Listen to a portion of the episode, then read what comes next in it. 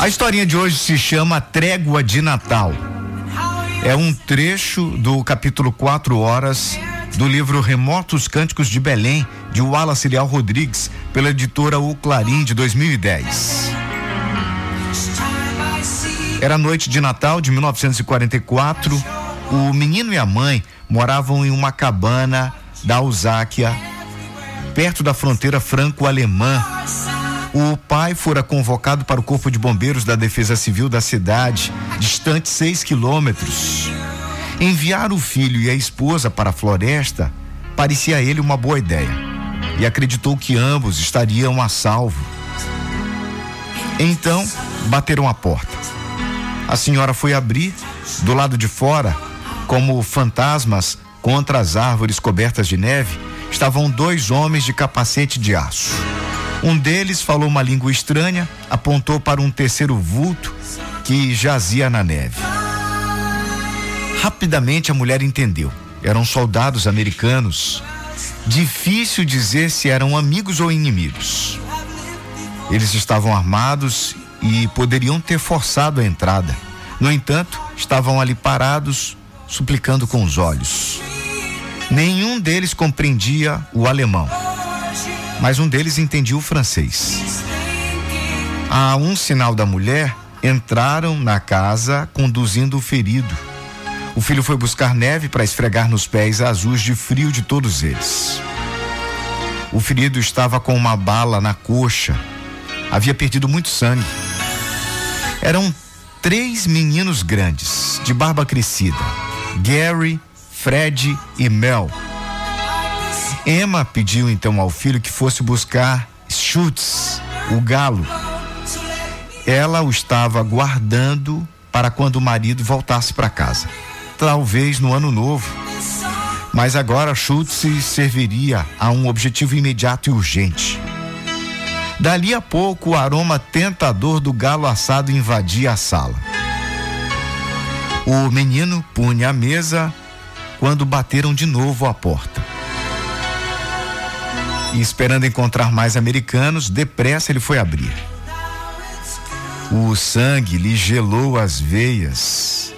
Lá estavam quatro soldados usando fardas muito conhecidas depois de cinco anos de guerra. Eram alemães. A pena por abrir, abrigar soldados inimigos era crime de alta traição. O garoto ficou parado, gélido, sem reação. Emma se aproximou, com calma nascida do pânico, ela desejou Feliz Natal. Podemos entrar? Perguntou o cabo alemão. Era o mais velho deles, 23 anos. Os outros tinham somente 16. Sim, falou Emma. E também poderão comer até esvaziar a panela. Mas temos três convidados que vocês poderão não considerar amigos. Hoje é dia de Natal e não vai, não vai haver tiroteio. Coloquem todas as armas sobre as pilhas de lenha. Os quatro ficaram olhando para ela, indecisos. Nessa noite única, ela continuou. Nessa noite de Natal, vamos esquecer a matança, afinal de contas, vocês todos poderiam ser meus filhos. Hoje, à noite, não há inimigos. Os soldados obedeceram, entraram. Os americanos também entregaram as armas, que foram parar em cima da mesma pilha de lenhas. Alemães e americanos se aglomeraram tensos na sala apertada. Sem deixar de sorrir, Emma providenciou lugar para todos se sentarem. Ela aumentou a ceia com aveia e batatas, um pão de centeio. Um dos alemães examinou o ferido. A calma foi substituindo a desconfiança. Com os olhos cheios de lágrima, Emma pronunciou a oração: Senhor Jesus, amigo e mestre, você é nosso hóspede. Em volta da mesa havia lágrimas também nos olhos cansados de luta daqueles soldados. Meninos outra vez, uns da América, outros da Alemanha, todos longe de seus lares. No dia seguinte, eles tomaram das armas e cada um grupo partiu para um rumo diferente depois de terem se apertado as mãos em despedida.